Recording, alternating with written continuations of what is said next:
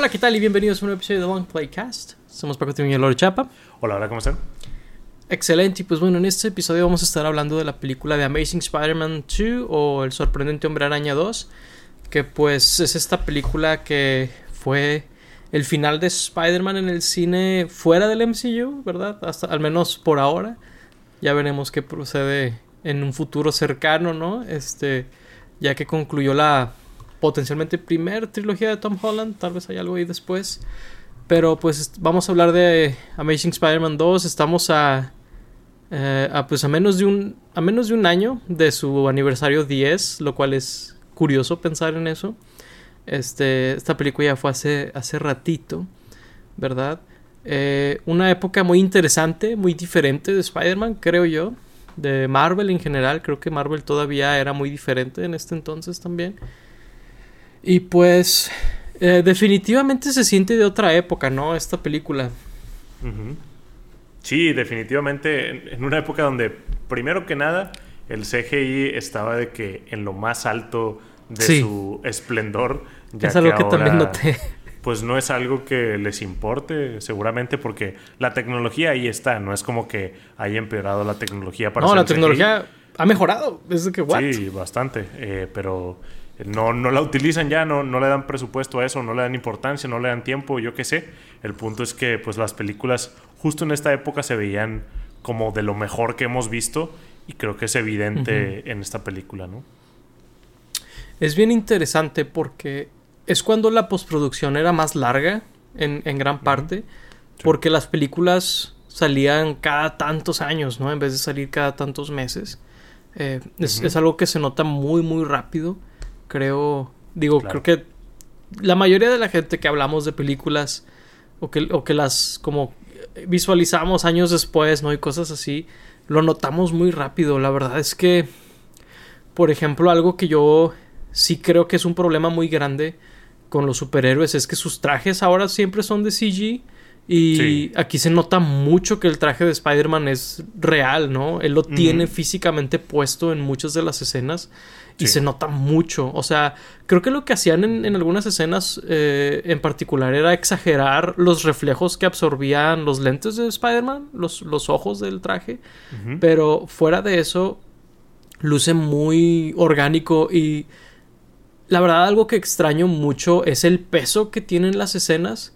Eh, digo, la versión más reciente de esta observación que he visto es de Christopher Nolan, donde las cosas digitales se sienten muy eh, muy seguras, te sientes muy seguro viéndolas, como que no, no tiene el mismo impacto verlas con efectos prácticos y creo que le hacía la observación de que con el cine de terror, ¿no? De que por eso las películas de terror de ahorita no dan miedo. y, creo que lo mismo en las películas de acción, la acción es menos impactante. Sobre todo cuando... me, da, me, da, risa que el inicio de esta reseña se volvió de que un rant sobre el CG actual, ¿no? Pero sobre todo cuando, por ejemplo, los videojuegos se empiezan a ver inclusive mejores que los efectos que usan las películas ahora. Es extraño porque ves cómo lucen las películas de Marvel ahorita y ves cómo luce el juego de Spider-Man que va a salir para el Play 5, ¿no? Y dices, esto se ve más consistente, la iluminación y todo el peso. Como que es algo que no ves en la película y es como en qué momento hicieron el switch, ¿no? De las películas y, los videojuegos. está extraño eso. Claro, y los videojuegos tienen la ventaja de que pues todo el, entorno es CGI, ¿no? O sea, todo es consistentemente hecho de la misma manera y luego cuando lo vemos en, películas intentan combinar muchos elementos eh, que son completamente CGI y luego completamente humanos es, y es en donde choca mucho esas cosas y luego si no le dan tanta atención como a los CGI es muy fácil que se vea como el corte ahí de lo que es real y lo que no. Entonces todavía nos choca más esas cosas. Y sí, completamente en, Amazing Spider-Man 2 puedes ver el peso de las cosas, puedes sentir que está ahí y también creo que puedes sentir mucho que está Andrew Garfield en el traje, ¿no? De, Spider-Man, obviamente no todo el tiempo, muchas veces pues es ahí su stand double o lo que sea, pero cuando pues no está en, cosas muy extremas, puedes ver lo que está ahí con, su actuación tan física y creo que eso también ayuda mucho a vender eh, pues el personaje y la película, ¿no? Sí, algo que no, no, algo que mencionábamos mucho en la primera película de Amazing Spider-Man, en, la primera reseña, es que Andrew Garfield es un gran actor. La verdad es que en general estas películas tienen un elenco increíble. La verdad, Emma Stone, ¿verdad? Dane DeHaan. O sea, todo el elenco, la verdad, de esta película y de la anterior son excelentes actores across the board, ¿no? Y, y, es, y es interesante porque no es algo que a lo mejor aprecias en el momento hasta que después ves actuaciones en películas de superhéroes que a lo mejor es de que, híjole, eh, sí está cañón. Y luego también creo que ellos cargan muchas escenas que hubieran sido torpes. Por ejemplo, eh, esta película sobre todo se apalanca mucho en, en el romance de Peter y Gwen, ¿no? Y las escenas, a lo mejor el diálogo podría funcionar o no funcionar de acuerdo a si los actores lo hacen bien o no, ¿verdad? Y creo que eh, al ser ambos tan buenos actores y al tener muy buena química juntos, eh, las escenas de, romance funcionan mucho y es lo que levanta en gran parte de esta película de ser prácticamente un cero a la izquierda a ser de que valió la pena volver a ver esta película, ¿no? Sí, yo creo que mucho como la primera película, lo que venimos a ver aquí es el romance de Peter y Gwen y esa química que tienen Andrew Garfield y Emma Stone en pantalla es muy palpable, digo, por los, para los que no sabían, en la vida real estaban saliendo, entonces creo que eso sí ayudó bastante y pues ellos son grandes actores, creo que eh, Andrew Garfield es el mejor actor entre los tres Spider-Mans, tal vez no las películas no lo son, de hecho son las peores en mi opinión, pero pues creo que él es mucho mejor actor que, que Tobey Maguire y que Tom Holland, al menos por ahora. Igual Emma Stone que, que, las MJs o, o, las Mary Janes por ahí, creo que también es muy buena y sí, eso completamente ayuda y lo de los demás actores son un gran elenco, nada más que en esta película no lo verías, ¿no? Porque ah, tanto Jamie Foxx como Dane Dehan les dan papeles súper chafos y hacen que pues pierdas completamente eh, el interés o, la credibilidad de esta película, pero sí, lo que la levanta por completo es eh, pues el romance de, de, Peter y Gwen, aun y cuando hay cosas muy tontas que ocurren, en mi opinión, creo que la simple química de ellos es lo que me sigue interesando verlo. Sí, o sea, por ejemplo, puede el guion eh, fallarle a Peter y a Andrew, ¿no? En cuanto a Ah, sí, la película empieza y corta con Gwen. Y es de que, otra vez este, este business, ¿no? Sí. Es como, ni modo. Eh, es la decisión que tomaron, ¿no? Pero cuando vuelven a conectar, ¿no? De que, de que, bueno, vamos a ser amigos, pero hay que tener reglas, ¿no? De que, de que tu, tu, risa adorable no la puedes usar. O sea, como que es como, pues, juegan con entre ellos, ¿no? Y, como que la química que tienen ayuda mucho a, a, levantar como que los fallos que hay en el guion en esa relación, ¿verdad? Sí, o sea, realmente eh, pasan cosas como esas de que se separan y luego de que se vuelven a, juntar y luego que siento que no tienen como que una buena comunicación en como a resolver sus problemas y todo lo, lo solucionan como estando juntos o no estando juntos y luego al final de la película como lo parecen tener todo perfectamente solucionado y después Gwen se muere. O sea, sí hay cosas muy tontas de esa relación, pero ellos lo levantan. De hecho, siento que la película es muy frustrante para mí porque eh, algo que te decía al rato es de que en partes ves como una gran película de Spider-Man, como esas acciones de CGI tan, tan impresionantes de Spider-Man columpiándose por la ciudad y cosas por el estilo. Y luego ves de que la peor película que has visto en tu vida, ¿no? Es muy extraño ver cómo desperdiciaron tanto. Creo que la película también intenta hacer demasiadas cosas, intenta abarcar demasiadas historias y creo que es un error por completo. O sea, no las hace bien como para decirte, ah, si quitas esta parte, ya está bien. No necesariamente porque aún está mal hecho. Por ejemplo, no entiendo por qué quisieron meter toda la parte de Max y luego también toda la parte de este Harry, toda la parte de Peter teniendo este PTSD, pero también buscando a sus papás. O sea, son muchas cosas que, que te están intentando hablar y terminan como, pues cayéndoseles todos haciendo los malabares, ¿no? Y luego intentan meter cosas de los Sinister Six. O sea, está completamente lleno de, información y de cosas que no son necesarias. Y luego, pues, inclusive lo que sería como el núcleo de la película ni siquiera lo maneja bien, ¿no? O sea, el villano principal creo que sus motivaciones están completamente eh, perróneas o sin sentido, su historia no tiene nada, entonces la película pues se cae por completo ahí, ¿no? Sí, la verdad es que es, muy frustrante en muchos sentidos porque, digo, todo lo que mencionas al final del día es eh, el estudio Sony, ¿no? Vio el éxito de los Avengers y dijo, quiero, ¿no? Quiero mi, mi crossover de villanos con Spider-Man, ¿no? Este, y que haya un build-up y todo esto y unas cuantas películas después ya salen ellos, ¿no? Claro. El, problema es que...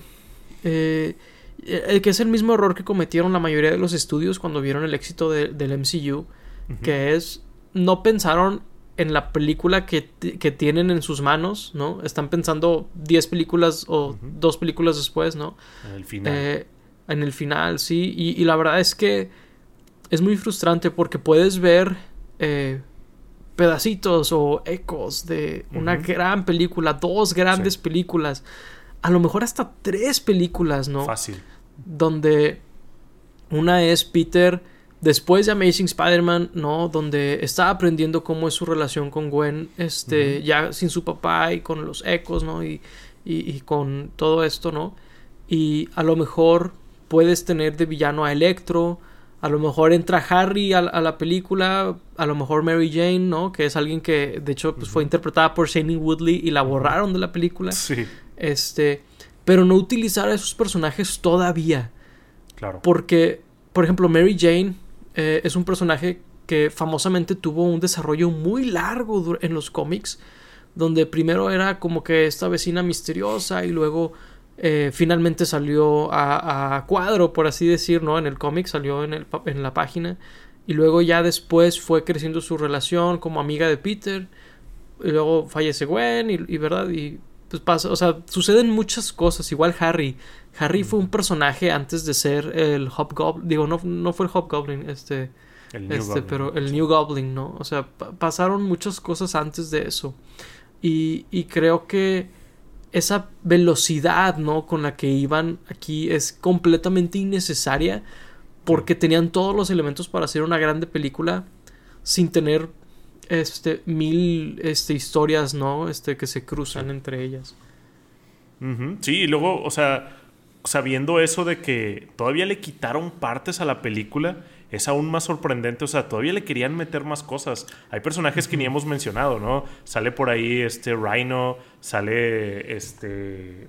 Eh, esta Black Cat, también la intentan meter ahí. O sea, definitivamente intentaron meterle turbo a, esa película de crossover que estás diciendo, los Sinister Six, que hasta hoy en día siguen intentando hacer. O sea, casi 10 años después lo siguen intentando hacer. Es algo como sorprendente que no hayan aprendido bien de este error porque sí fue un, tropiezo como catastrófico. Tal vez en, en, taquilla no lo haya sido, digo, tal vez comparado con Spider-Man en general, pues sí no lo fue tan bien, pero si lo comparas con el cine en general, pues sí le fue muy bien a esta película. Pero eh, críticamente definitivamente fue un desastre y pues es, raro que no se dieran cuenta que tan, tanto que metieran la mano a arruinar a tanto esta película. Claro. Y, y sí, o sea, puedes ver como partecitas en donde, bueno, o sea, si nos concentramos completamente en lo de Peter y Gwen y lo de Max, tal vez había algo bueno, porque inclusive, o sea, solamente lo de Max es de que, ¿por qué es malo? Ni siquiera tiene sentido que, que Electro sea malo. De repente era el, el fan número uno de Spider-Man y nada más tienen como que un malentendido y ahora es de que su mayor villano, su mayor motivación de que matar a Spider-Man y detener a Spider-Man es de que, ¿por qué? O sea, y luego también siento que hacen de repente a Peter medio tonto, que es algo que siento que no he visto en otra película de, Spider-Man. Eh, particularmente con cosas que le pasan a Harry, siento que Peter de repente se vuelve muy tonto, inclusive con, con su relación con Gwen, que es algo que siento que no, no he visto en otro lado. Sí, definitivamente el guion le falla mucho a Peter. Digo, eh, por ahí, no me acuerdo quién decía que los personajes de una historia solo pueden ser tan inteligentes como su escritor, ¿no? Y, aquí, más que llamar estúpidos a los escritores de la película, es más bien, pues, llamar la atención a... Evidentemente no pensaron en, en lo que las decisiones que estaban tomando los higher-ups claro. implicaban en el guion, implicaban en la película que sí estaban haciendo en ese momento, ¿no? Eh, eso, es, eso es a lo, que, a lo que me refiero en este caso, donde eh, Peter se supone que es alguien muy inteligente, ¿no? Este, y, eso, y es un problema que, que, los cómics han tenido, donde muchas veces personajes que se supone que son inteligentes, el escritor o el autor o los que están planeando la historia, no se les ocurren ciertas cosas que a lo mejor uno ve y dice, claramente alguien de su intelecto no cometería este tipo de errores, sobre todo porque en otras escenas sí es muy inteligente, ¿no? Y sí es como que, por ejemplo, la, eh, cuando hay esta escena que de hecho me gusta mucho, que es la primera pelea que Spider-Man tiene contra Electro. Que están en Times Square y están en estas escaleras, ¿no? Que, que son muy famosas ahí. Y, cómo Peter soluciona salvar a la gente eh, como que en una ventana de tiempo muy pequeña y lo vemos en cámara lenta. Que de hecho hasta eso, no me suele gustar mucho la cámara lenta, pero aquí se utiliza muy bien porque todo sucede demasiado rápido, ¿no? O sea, me, gusta mucho eso inclusive donde eh, a lo mejor sería algo que no me gustaría ver en otras películas, pero aquí lo utilizan de una manera donde tiene mucho sentido. Y, ves, y ves el ingenio de Peter y ves cómo piensa, ¿verdad? En, al instante. Y se me hace muy padre, ¿verdad? Pero luego lo ves ser muy tonto con otras cosas, ¿no? Y es como... No funciona. Sí, creo que la película visualmente te representa muy bien los poderes de Spider-Man. O sea, como un cierto punto de vista de ponerte en, los zapatos de Spider-Man como para sentir más o menos lo que siente o darte una idea de las cosas que está viendo cómo las está viendo él y, cómo las resuelve. Y sí, digo, Spider-Man o Peter puede ser como muy torpe o como muy socialmente inepto, pero nunca tonto, ¿no? O sea, definitivamente eh, es raro verlo eh, en situaciones en donde tú tienes una solución más inteligente a la que la tendría él y siento que sí es un problema que, que vemos aquí y pues pues es raro, ¿no? Porque, digo, ves a, como decíamos, este Andrew Garfield, uno de los mejores actores, eh, y, que interprete ese tipo de cosas es, es extraño. Sí, definitivamente. Porque creo que la diferencia clave es que, por ejemplo, a Peter se le hace muy fácil eh, de repente ser como ofensivo o como que no mostrar como interés en, en, los sentimientos de sus seres queridos. Eh, cuando sería todo lo contrario, donde a lo mejor él cometería errores medio grandes al querer no lastimarlos, ¿no? En vez de, por ejemplo, en vez de ser indiferente o querer mostrar indiferencia al no poder procesar como eh, que Gwen se quiere ir a, Europa, ¿no? Por esta beca o esta admisión que, que, va a recibir o que está tal vez recibiendo de Oxford, ¿no? Que al inicio él no lo sabe procesar a lo mejor dirías tú, bueno, primero muestra como que, hey, qué chido eso. Y es como, eh, le digo que me voy con ella, no le digo, ¿verdad? Como que puedes ver a lo mejor la indecisión ahí, no en estoy feliz por ti. Y siento que aquí es de más bien como un poco egoísta lo que él siente, ¿no? O sea, en, en, vez de lo otro. Y es como, híjole, cosas así que dices tú, claramente no pensaron que ese era el resultado de lo que estaban haciendo, ¿no? El conflicto lo, lo trajeron de un lado distinto al que debieron haber traído. Y son ese tipo de cosas las que tal vez le roban a Andrew el ser el mejor Spider-Man. Porque he dicho en el pasado que Tom Holland es el mejor y sigo pensando eso. Pero ciertamente creo que Andrew era el que tenía mayor potencial porque el actor ahí estaba. O sea, claramente él era un turbo fan de Spider-Man, ¿no? Claramente le dio el 100% a todo lo que le dieron. Su traje además está bien chido, creo que es el mejor traje live action que hemos visto de Spider-Man. Digo, eso no tiene nada que ver con la calidad de la película, pero claro. ayuda, ¿verdad?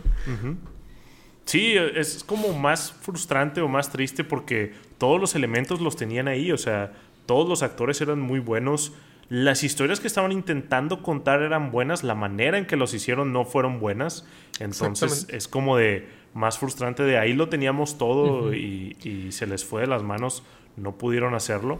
Entonces, pues es algo triste que pues haya terminado como terminó esta pequeña saga de, de Spider-Man, este capítulo de Spider-Man en el cine. Tuvo su redención, pues más o menos ahí en, No Way Home, pero pues aún así es, es, algo como distinto. Digo, si, al, si se pudiera, me gustaría ver como una continuación de, de esta historia, también considerando con lo que pasó ahí, pero pues sí es como decepcionante terminar en esta película, esta pequeña saga, ¿no?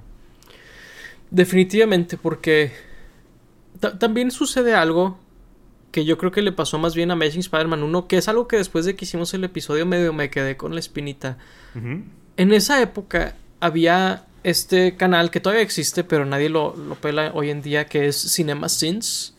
Y hasta cierto punto también un poquito Screen Junkies, donde creo que modificaron de manera negativa cómo pensaba la gente sobre las películas en ese entonces. Mm. Eh, donde, eh, como diría este. He, citado a gente sin decir sus nombres hoy en día. La verdad, se, me, se me olvidan sus nombres, pero se me queda lo que dicen. Que básicamente es castigar a las películas por ser películas.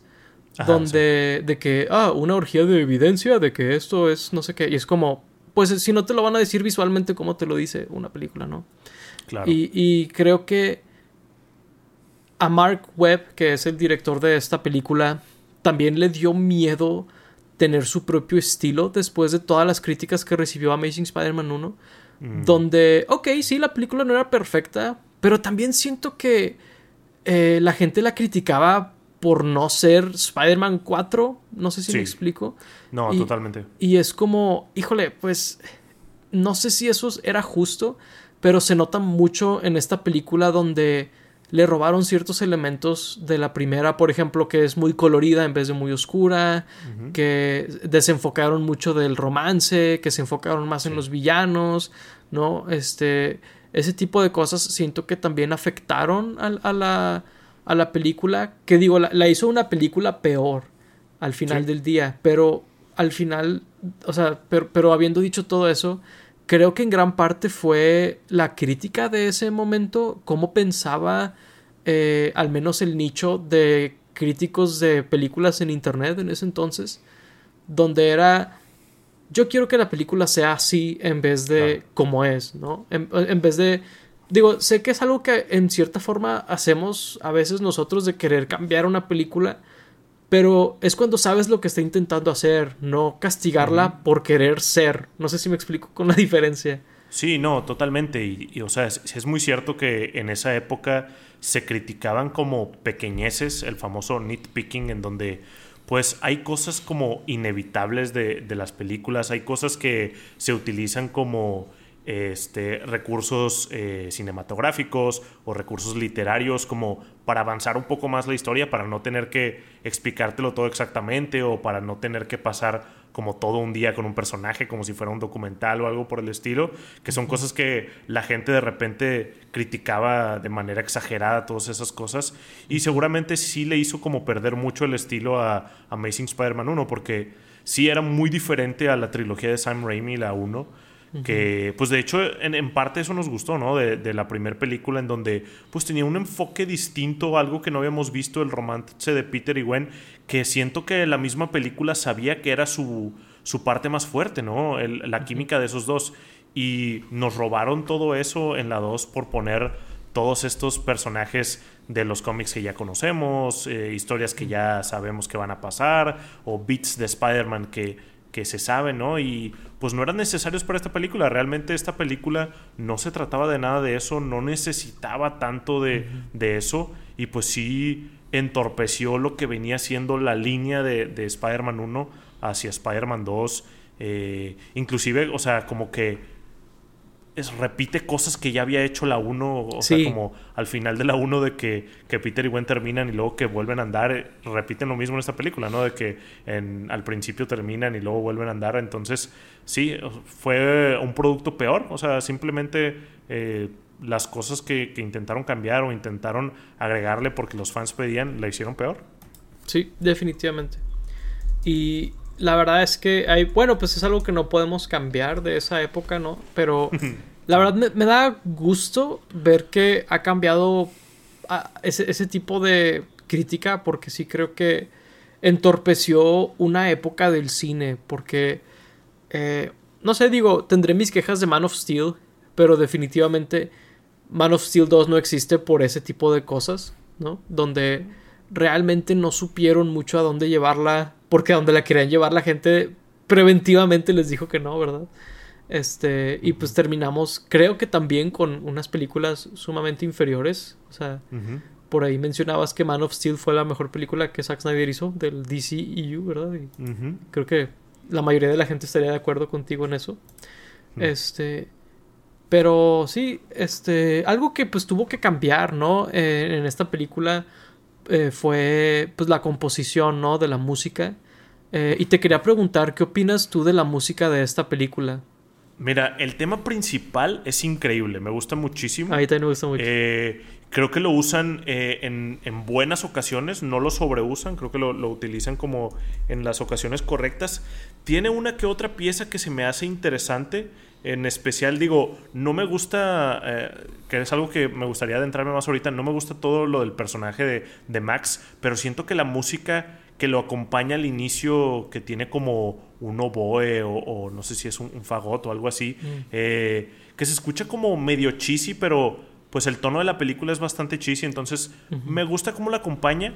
Pero fuera de eso, está súper revuelta la música. O sea, siento que no tiene una idea fija de lo que quiere ser eh, digo, en parte, esta película fue compuesta por Hans Zimmer y otro grupo de, músicos de, música electrónica, no me acuerdo quiénes eran. No fue Junkie XL, ¿no? Y... Fue Junkie XL y, otros más. Y Pharrell Williams y alguien más, creo.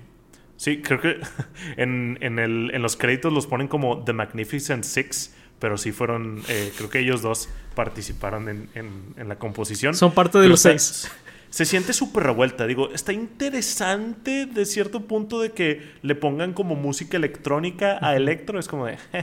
Pero fuera de eso se siente súper revuelta. De repente usan música como comercial. Que digo, Spider-Man hace mucho eso y creo que le va. Eh, pero pues cuando se lo agregas a un, un, score que ya está bastante revuelto, siento que entorpece todo y no tiene una idea de por dónde ir. Sí, creo que lo de la música es de los casos donde sí la podría justificar la música de licencia. Eh, porque Peter vive en un Nueva, vive en Nueva York, no vive en, en una ciudad ficticia, ¿no? Creo que funciona al menos en ese nivel. Pero sí, sí, sí, la película, si, si la banda sonora ya tenía problema de identidad, la música de licencia no ayuda, ¿verdad? Definitivamente. Eh, yo nunca he sabido cómo sentirme al respecto de esta música, de, de la banda sonora, vaya porque a veces creo que es increíble y a veces digo, es demasiado, ¿no? Eh, por ejemplo, se me, se me, hace muy interesante, igual que, dices tú, por ejemplo, lo de Electro, donde introducen de que puedes escuchar sus pensamientos en el soundtrack. sí. Es interesante. No sé si funciona en la película, ¿no? Creo que hay unos, o sea, como la primera vez que, que lo escuchas, es como de estamos escuchando a Electro, pero eso fue parte de la música y no me acuerdo qué específicamente dice, que hasta fue como de, oh, interesante. Ya no me acuerdo si es la segunda o tercera vez, es como de, ya me cansé, o sea, ya perdió el, lo novedoso, ya, ya no me gustó. También es interesante que el mismo Electro hace música y toca ahí la de uh Araña y, con, con Spider-Man, o sea, está, está como eh, creativo eso de que pues un personaje haga parte de, la música. Pero sí, o sea, creo que individualmente las piezas no están mal. Creo que el problema es la identidad de todo el score. Sí, la, de hecho, sí, creo que eso es exactamente. Yo estoy muy de acuerdo con eso. Creo que ninguna pieza es straight up mala. Simplemente o no van muy bien con la escena o te distraen un poquito o pero por ejemplo creo que la música como dices tú el, el tema principal me encanta de esta película. La verdad, compré el soundtrack en su momento por el tema principal. Yo también. Este, pero, por ejemplo, me gustan mucho los temas que le ponen a Peter y Gwen.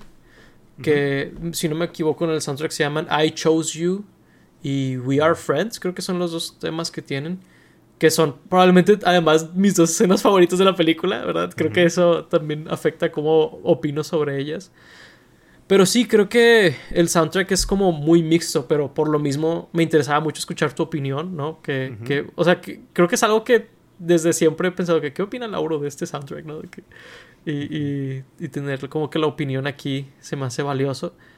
Sí, sí, siempre ha sido difícil para mí juzgar este soundtrack, además porque todos los músicos involucrados son muy buenos. O sea, tanto Hans Zimmer como los que están ahí en el Magnificent Six son muy buenos. Simplemente no sé por qué particularmente decidieron eh, hacer ese como combinación de, de personas para para este soundtrack. Y de hecho, escuchando pues el tema principal otra vez en esta película, es un poco decepcionante eh, el score de No Way Home. Digo, creo que ya lo hemos mencionado otra vez. Más no, no por las piezas individuales, pero por cómo lo utilizan. Que era un problema de antaño de, películas del MCU que después arreglaron, que No Way Home se perdió por alguna extraña razón. en, especial por los temas tan padres que tiene pues Amazing Spider-Man 2 y pues las películas de Sam Raimi, ¿no? Sí, definitivamente. Eh, he visto un par de escenas de No Way Home donde incorporan temas clásicos este, ahí en YouTube y Twitter y así, donde, por ejemplo, incorporan este tema en, la escena donde Andrew, oh, perdón, el Peter de Andrew salva a, a Michelle Jones, ¿no? A MJ. Este, incorporan el tema de esta película, este, también el de, el de Tobey Maguire en partes.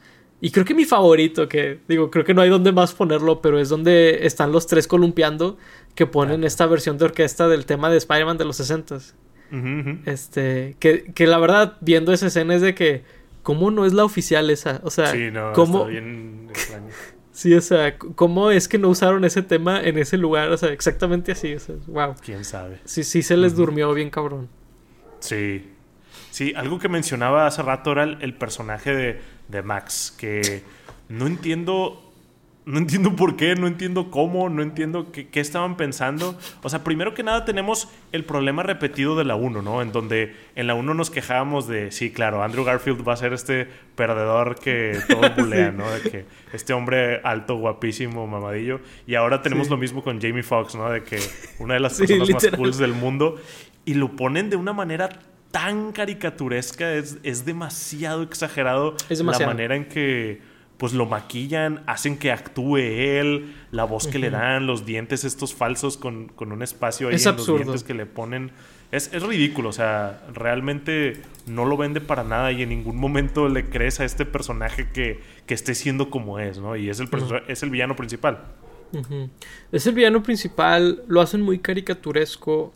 Eh, nada sobre él funciona. Creo que si hubieran querido, porque querían hablar a lo mejor de que era vulnerable en su salud mental, pueden hacerlo, pueden escribir una historia muy diferente, sí, pero entonces no, no lo pintes de una manera caricaturesca porque entonces da la impresión de que quieres que me burle de él, ¿no? Está, está raro, como, como que hay ideas que podrías decir son buenas, pero juntas es de que no, no, nada de esto funcionó, ¿verdad? Sí, de hecho, porque, o sea, creo que se me haría interesante eso de que si lo hacen bien, hablar de un personaje eh, con salud mental, porque en, en, alguna escena me dio esa idea de que creo que cuando alguien lo está regañando, creo que es el BJ Novak, este actor, eh, que se imagina golpeándolo, o no sé si era otro guardia por ahí, que, se imagina que, eh, que, se imagina que lo golpea o algo así, y también me dio esa idea de que, ah, sí, de que lo agarra, sí es cierto. Eh, como de, ah, o sea, pudieron haber metido eso, pero después no vuelve a pasar eso y, no tocan ese tema con Max. Y sí es algo muy, muy extraño, o sea, no sé cómo de... Definitivamente la idea era de que ah, era alguien que no veía a la gente y luego de repente prueba un poco de que, de que lo vean y así, pero lo hacen demasiado exagerado y lo mencionan tantas veces que es como de, ya, ya, ya me cansé de ti.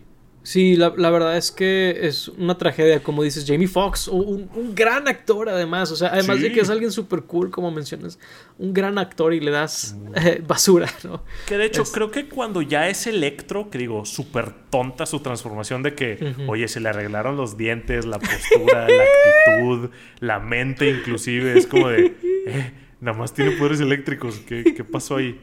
Digo, creo que ya cuando, cuando pasa eso, ignorando cómo llegamos ahí, no se me hace mal. O sea, digo, ya el personaje no tiene absolutamente nada y no tiene sentido que tenga esta vendetta contra Spider-Man. Pero el cómo actúa y cómo se ve, pues eh, está, está padre, digo. Sí, eso es lo único que juzgaría. Sí, y el, y el, diseño está relativamente cool. O sea, creo que está ok. Eso no era lo que me molestaba, de hecho. No. Este, lo único es que sí le dan unos diálogos medio malos. Eh, el que uh, vive en la infamia es el de Don't You Know. I'm Electro. Es de que. Sí, es de que. ¿eh? ¿Por qué? ¿De dónde vino esto, amigo? ¿De dónde vino? Sí, Sí, es ¿no? como, what? Creo que alguien antes le dice electro no sé qué. Y digo, ah, tal vez lo seco de ahí, pero pues estaba muy tonto. Sí, no, es de que, híjole, o sea, es de esas cosas que la película tiene muy, muy malas, la verdad. Sí. Es- Otro personaje que está así súper, súper cheesy es el Harry, ¿no? Este Dane Dehan. Por alguna razón lo pusieron que actuara de que demasiado edgy, emo, de que no entiendo cómo estas dos personas son amigos, ¿no? De que Peter y, y Harry, digo, entiendo que tenían, no me acuerdo cuánto dicen, ocho años sin verse y pues la gente pues, en ese tiempo, especialmente cuando estás creciendo, cambias bastante, ¿no? Pero, pero el Harry es este mono todo depresivo, aburrido, extraño, edgy, casi que suicida. Y no sé, se está igual demasiado caricaturesco como, como el Max. Yo, fíjate que defenderé las escenas donde interactúa con Peter en particular, Mm. porque creo que ahí funcionan muy bien, la verdad. De hecho, sí, porque creo que Peter como que le regresa un poco eh, la vida a Harry, pero cuando está solo, de que cuando está con Es sus... eh, Too much. Pues su, la mesa de directores ahí o con esta Felicia Hardy, cosas por el estilo, sí es como de... Y luego cuando se transforma en el Duende Verde es de que... No, cu- cuando se transforma lo hicieron eh, una... Es, es- es difícil explicar por qué no funciona el Duende Verde aquí cuando podrías argumentar que es igual de caricaturesco el Norman Osborn de Willem Dafoe. Ujú, Pero el de Willem Dafoe funciona porque creo que, el, creo que el diseño, primero que nada, ayuda un poquito. Creo que aquí el diseño está súper forzado, o sea, súper edgelord, ¿no? Ujú. este, eso no ayuda a que se vea como caricaturesco. ¿verdad? Y, y otro elemento creo que tiene que ver un poquito el... que realmente no, no entiendes ni qué hace, ni por qué lo hace, ni para qué lo hace, ¿no? O sea, es, es un personaje que sale al final de la película porque tenía que salir y tenía que hacer la escena icónica donde el Duende Verde mata a Gwen Stacy, ¿no? O sea, como Claro. que ahí está por, por estar, ¿no? Más que otra cosa. Sí, lo metieron súper a fuerza a ese personaje. Y sí, digo, creo que el de, el de Sam Raimi funciona porque medio ves como el descender de ese personaje a la locura en donde le empiezan a pasar cosas eh, como malas y él mismo se empieza medio a transformar en, esta, en este personaje como roto. Y creo que también lo de la personalidad dual o esta personalidad doble que tiene también ayuda mucho a que sí, está súper caricaturesco, pero al menos se siente como algo parte de ese mismo universo. Esto como que se sale, se transforma en un monstruo, prácticamente es de que una criatura, el, el nuevo Duende Verde, y, y no veo como a ese Harry de, de Dane Dehan llegar a ese lugar, y, y al de William Dafoe sí lo veía, ¿no? Entonces sí, es súper raro, y, y también está bien tonto de que o sea, tiene Spider-Man su pelea épica con Electro, acaba y luego llega el Duende Verde como si fuera un videojuego, ¿no? De que, bueno, Sí, venciste este boss y de que el siguiente jefe, ¿no? Sí, o sea, yo me acuerdo inclusive en, en aquel entonces cuando vi la película en el cine, es de que, ah, ¿está pasando esto ahorita? O sea, Sí. o sea, y cuando ves al Duende Verde y, y ves a Gwen Stacy es de que, oh, wow, o sea, la película se va a acabar de golpe así. Y efectivamente, o sea, se acaba relativamente de golpe. De hecho, otra escena que me gusta mucho de la película es la que sucede justo después de eso, donde Peter está ¿La de luto y que va a Mm, verla. sí. Está, Está bien chida. está bien chida. Es, o sea, es, es lo que está bien raro de esta película, ¿no? No entiendo. Inclusive la, la escena de la muerte per se de, de Gwen, o sea, Andrew Garfield actúa muy bien en esa parte donde eh, pues se Te murió Gwen y todo. O sea, creo que otro actor no habría podido hacer lo mismo que hizo Andrew, inclusive de los otros Spider-Mans. Entonces, toda esa escena está bien construida de que desde que se está cayendo, desde que está pasando. Tengo medio, tengo una queja en donde siento que lo que le pasa a Gwen está un poco fuera de lo que pasa en estos universos de cómics. O sea, siento que le pasa algo que pasaría en The Boys, ¿no? De que en donde los superhéroes son tan fuertes que rompen a la gente humana o de que no te pueden llevar volando porque te arrancan el brazo, cosas por el estilo. Siento que en otras partes de, de la película en donde carga humanos con sus telarañas y cosas así, debería pasar algo similar en donde le truena alguna parte del cuerpo a alguien. Como que no, no, se, no me hace tanto sentido que, que Gwen se muera por eso eh, teniendo el contexto de, de, lo que vemos en Spider-Man, pero la escena se me hace muy, muy bonita, o sea, digo, a pesar de que se muere, como muy bien construida de toda. Curiosamente, creo que estoy de acuerdo con esa observación que haces, pero está curioso porque creo que extrañamente en Amazing Spider-Man 1 hubiera funcionado más. Donde ahí él, él, era mucho menos poderoso que en esta película. Aquí al inicio de la película lo superbofearon. Él en la primera película hasta se veía un poquito como que la dificultad para columpiarse y todo, y donde la telaraña no llegaba tan lejos y eso. Y aquí yo creo que es el Spider-Man más ágil que hemos visto y ni siquiera está cerca, ¿no? O sea, él vuela, o sea, que de hecho es algo muy aspiracional, o sea, está, muy bonito cómo, cómo, hacen todo eso, la verdad, hacen muy, muy bonito todo ese visual. Este, pero sí, o sea, en, otras escenas lo ves eh, con facilidad hacer cosas similares. Eh, creo que en esta película justamente el cambio que hacen es por eso, porque en los cómics lo que sucede de hecho es más tipo The Voice, donde él la atrapa con la telaraña pero le rompe la espalda Mm. Este, le, rompe, o sea, no, no, ella no llega al piso. Él, la, agarra y, así es como se muere. Este, y aquí más bien lo que hicieron es de que la atrapa, pero no fue a tiempo y lo que sucede es que ella pega contra el piso de todos modos. Yo tenía la idea de que sí le truena la espalda, ¿no? O sea, porque siento que hasta, hasta suena ahí medio fuerte un crack cuando, cuando la atrapó. Según yo fue, según yo en esta película es, se, da en la madre, en la nuca, o sea. La cabeza. Ella topa con el piso, según, según como la, la he visto cuando, cuando veo esa escena. Este, ¿qué digo? Lo que no tiene sentido es que no suceda lo que sucedería en The Voice, que es de que sangre por todos lados, porque si te desnucas de esa manera, no, no, no se ve Emma Stone dormida ahí, ¿no? O sea, sí, sí, sí. O sea, se vería muy diferente. Ajá. O sea, estoy, o sea, a lo mejor eso es lo que hace que se, no se note que se desnuca de esa manera, pero, pero es lo que sucede.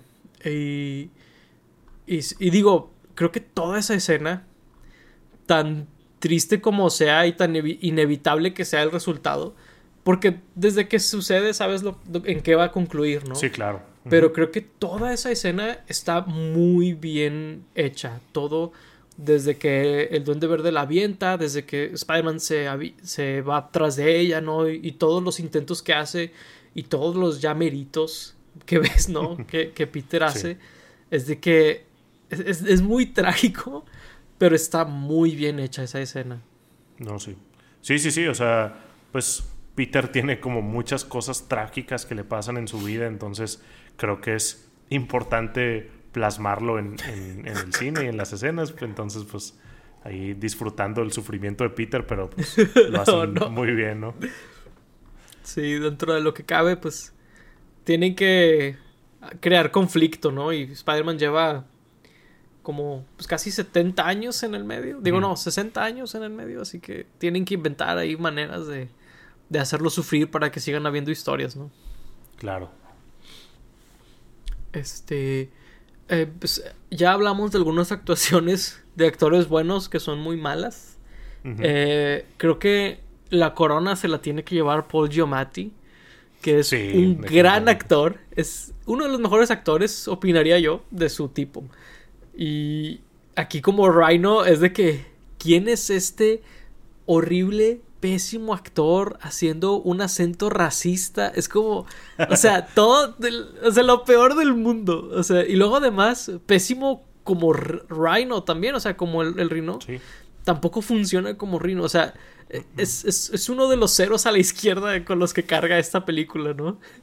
Sí, y eso que sale muy poquito, ¿no? Y creo que eso poquito pues logró quedarse en nuestras mentes de, la mala actuación que, tuvo y pues creo que fue otro personaje hecho ahí para rellenar eh, los famosos Sinister Six, pero sí no entiendo por qué le dijeron que actuara así o, cuál era el punto ahí.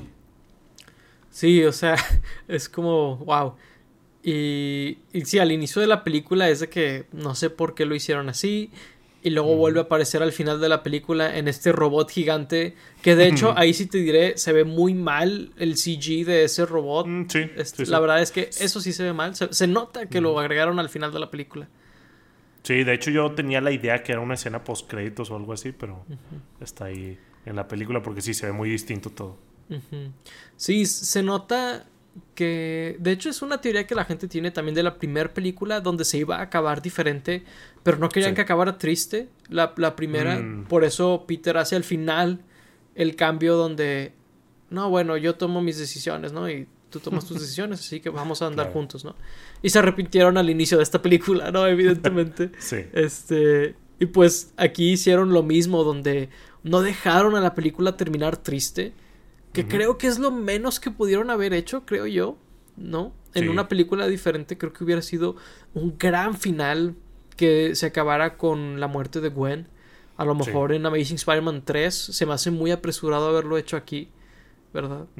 Este Sí, sí, definitivamente. Y aparte en esa escena tan padre que tienen donde está Peter visitando la lápida de, de Gwen por tanto tiempo, o sea, creo que era algo bastante interesante terminarla ahí de- pues, sería algo como muy distinto pues muy Empire Strikes Back no ahí de, de su parte siendo la segunda y después cambiar lo que pasa en la tercera. Sí, y, y fíjate que inclusive si no hubiera habido una tercera película, si se hubiera terminado así, hubiera empatado todavía más con el final de No Way Home, ¿no? Digo, Sí, con de cómo, hecho, o sea, cómo sale el No Way cómo llega así o sea realmente no cambia nada en la, la historia de, de Amazing Spider-Man digo creo que lo único es la mención del traje de Rhino pero eso. X la verdad Sí, francamente, no importa Whatever. o lo pudo haber mencionado y no in- imaginamos que pasó y ya X. Sí, whatever. Pero, pero sí, creo que, creo que esta película tiene muchos problemas, pero al final del día fue una, una serie de lecciones, ¿no? Para, para Spider-Man que creo que al menos la trilogía de Spider-Man en el MCU es bastante, bastante buena. Y creo que muchas de las cosas que aprendió a hacer bien, las aprendió de las cinco películas que había. Porque realmente solo se atrevieron a tener varios villanos así de que serios hasta No Way Home, donde la historia lo ameritaba, donde ya los habías visto en el pasado a esos villanos, ¿no? O sea, real- realmente funciona porque estudiaron las cosas que fallaron en estas películas y, y- decidieron no cometer esos errores. Claro, no a todos les gustan esas películas, pero, pero creo que son en promedio bastante más sólidas. En gran parte gracias a los errores de, de películas como esta y, y Spider-Man 3, ¿no? Sí, yo también creo que eh, pues las cinco películas anteriores ayudaron a, a construir ya una trilogía más establecida en donde pues ya saben balancear mejor a los personajes, no meten cosas a fuerza, saben cuándo sí, cuándo no meter cosas como de lore más grande de Spider-Man e inclusive en No Way Home cuando meten más villanos, hay villanos que casi no pelan porque pues no amerita la película o no necesita que nos adentremos tanto a algunos de ellos porque no tienen algo interesante que decir, entonces pues nada más están ahí para rellenar y no para como entorpecer la historia que estamos viendo. Y es raro porque, o sea, Spider-Man, la línea principal, digamos, o sea, sí lo aprendió, pero luego tienes a Sony eh, con sus propias eh, películas como pues las dos de Venom, eh, Morbius y me imagino que la de Craven que retrasaron, que no hemos visto, pero voy a apostar que tiene problemas muy similares. ¿Cómo te atreves? en- que son los mismos que vemos en, en esta película Sí. de, de Amazing y Spider-Man. en Spider-Man 2, ¿no? De- 3, o sea, Sí. cuando hicieron el error en esta 3. película, ya lo habían hecho en la 3. O sea, es como, what Está the bien hell? extraño cómo, cómo ellos insisten en, en seguir haciendo este tipo de cosas, ¿no? Lo que decíamos antes, está, está curioso. Pues hasta antes de Morbius, en gran parte es porque seguían haciendo mucho dinero, creo yo. O sea, Sí. creo que de hecho. Morbius sí fue de que, ah, canijo, ya, ya- no siempre hacen dinero estas cosas, ¿no? O sea, Sí. este, porque hasta, hasta antes de eso, a las de Venom les ha ido muy bien también. Al menos a la De primera hecho. recuerdo que le fue muy bien. Pues creo que la segunda también. Y digo, la primera no se me hace tan, tan mal. O sea, creo que No. sí tiene de esos problemas de, de los que hablamos, pero aún está como en la línea entre algo como diferente, interesante y algo con problemas. Y luego vuelve, vuelve a recaer lo mismo con la segunda. Y pues raro, ¿no? Porque, o sea, empezaron con Venom, que era un, personaje como más fácil, entre comillas, que Morbius, digo. Creo que eso es bastante obvio. Y fueron empeorando las películas mediante se fueron saliendo más. Entonces, como que ellos mismos se pusieron la soga eh, al cuello. Eh, entonces, pues sí era pues, difícil que esa película de Morbius le fuera bien a pesar de, de todos los memes. Y pues yo creo que algo muy similar va a pasar con la de Craven. O sea, no, no veo que cómo le vaya a ir bien a esa película. No, ni yo. Y. Y no sé, la verdad, que, pienses. que piense hacer Sony en ese universo de Spider-Man sin Spider-Man. Está muy extraño. Este, por ahí hay mil y un teorías. Eh, una de ellas es que tal vez es Andrew Garfield, el Spider-Man de ese universo. O sea, que es este universo, básicamente. Pero supongo que lo sabremos en el futuro, ¿verdad? o no, de repente. O, no lo sabremos exactamente. Sí, o también otra teoría es de que va a ser Tom Holland y que ya no va a estar en el MCU, lo cual sería, creo que, catastrófico, no sé, pero digo, también está la teoría de que ya están haciendo la nueva trilogía. Hay tantas teorías como dicen, de hecho también, digo, como dices, también se supone que estaban haciendo como que algo para la tele, eh, o sea, unas como series de, de ah, Spider-Man, yo qué sé, entonces, pues, no sé. Ah, también viene la película de, de Madame Web, que no creo que vaya a ser muy buena, pero pues... No ahí es, es lo que viene, ¿no? De, Del sorprendente hombre araña. Sí, me va a dar mucha risa siempre este que Madame Web es este ser interdimensional que literalmente está en esta red que conecta universos y Spider-Mans. Y los, las primeras fotos que hay del personaje en su propia película es de que Dakota Johnson en Nueva York Sí, caminando. sí, es de que una mujer perfectamente normal. Es de que, ok, interesante decisión creativa, Sony Pictures. Muy raro. Sí, pero. Pero. Sony siendo Sony, supongo. O sea. Pero bueno, al menos los videojuegos de Spider-Man han estado chidos. Eso sí. Las películas de Spider-Man al parecer no gracias a Sony necesariamente, pero han estado chidas. sí, digo, este, hemos tenido buenas. En animadas, pues hemos tenido grandes, un, par de grandes películas ahí. Entonces, hay buenas cosas de Spider-Man, es lo, bueno. Sí. sí, definitivamente. Lo único que creo que ahorita están flaqueando son los cómics. Ahí está medio... ojalá este comentario envejezca mal y ahora estén, cuando están escuchando esto, increíble los cómics de Spider-Man. Pero ahorita sí eso. Eh, ahorita sí es de que deprimente el estado en el que se encuentra el amigable vecino. Rayos. Este, ah, pues como esta película, ¿no? algo que algo que me recordé que está bien cringe es en la escena donde este Harry le está hablando a Peter sobre este experimento que hicieron sus papás con ah, las arañas y dice, y por alguna razón que no me explico, de que puede hacer todo lo que una araña. Es de que, no, güey. La, forma, güey, puedes ver a Han burlándose del diálogo mientras lo dice. De que no puedo creer que pusieron esto en el guion. O sea, sí, no, no, qué asco. Sí, o sea, ya, ya, tenían el temita con el ringtone de, de Peter, ya era, suficiente, no había que hacer eso. Sí, o sea, tienen derecho a poner una referencia a ese tema por película y funciona, ¿no? O sea, ponen claro. a la famosa este, señora en Spider-Man 2, ¿no? Haciendo su, su versión. Eh, Sí, no, pero aquí ya la forzaron muy graciosamente, la verdad. No pude evitar burlarme de la película en ese momento. Sí, no, definitivamente. Otra cosa que no mencionábamos es de que cada que Peter recibe eh, mensajes de J. Jonah Jameson, lo tengo que leer con la voz de J.K. Simmons. ¿no? 100%. Eh, ese ha sido el headcanon de los fans desde que salió esta película, de que J.K. Simmons es J. Jonah Jameson en este universo también, a pesar de que no salió físicamente. Este, sí. Eh, sí, no, definitivamente. Creo, que fue genial que no haya salido alguien más. Si no iba a ser J.K. Simmons, porque iba a ser inmediatamente inferior a J.K. Simmons, la verdad. Claro. no me importa quién fuera, la verdad, no, nadie lo va a superar, ¿no? Sí, y luego iba a crear un problema de que, ah, pues esta película ya puso a otro, la siguiente va a tener que poner a otro, etc. Sí, no, pero aquí odia a, a Spider-Man en todos los universos, ese Jonah Jameson. Excelente. Es un Nexus Being. Sí, ándale. Este, pero bueno, y no sé si hay algo más que quieras platicar sobre esta película. No, pues bueno, eh, entonces es un buen lugar para concluir nuestra plática sobre el sorprendente Hombre Araña 2. Ahí pues háganos saber en los comentarios qué opinan, ¿no? De, de esta película que definitivamente fue el final de una era, ¿no? Este fue antes de Spider-Man en el MCU. Eh, de hecho, pues, apenas año y medio después saldría Spider-Man en el MCU, ¿no? O sea, es, es muy interesante lo, lo rápido que fue sucediendo todo una vez que esta película, eh, pues no fracasó, pero le fue mal a, a lo que Sony esperaba hacer, ¿no? Este, pero pues díganos qué opinan. Ah, bueno, algo positivo para concluir, ¿no?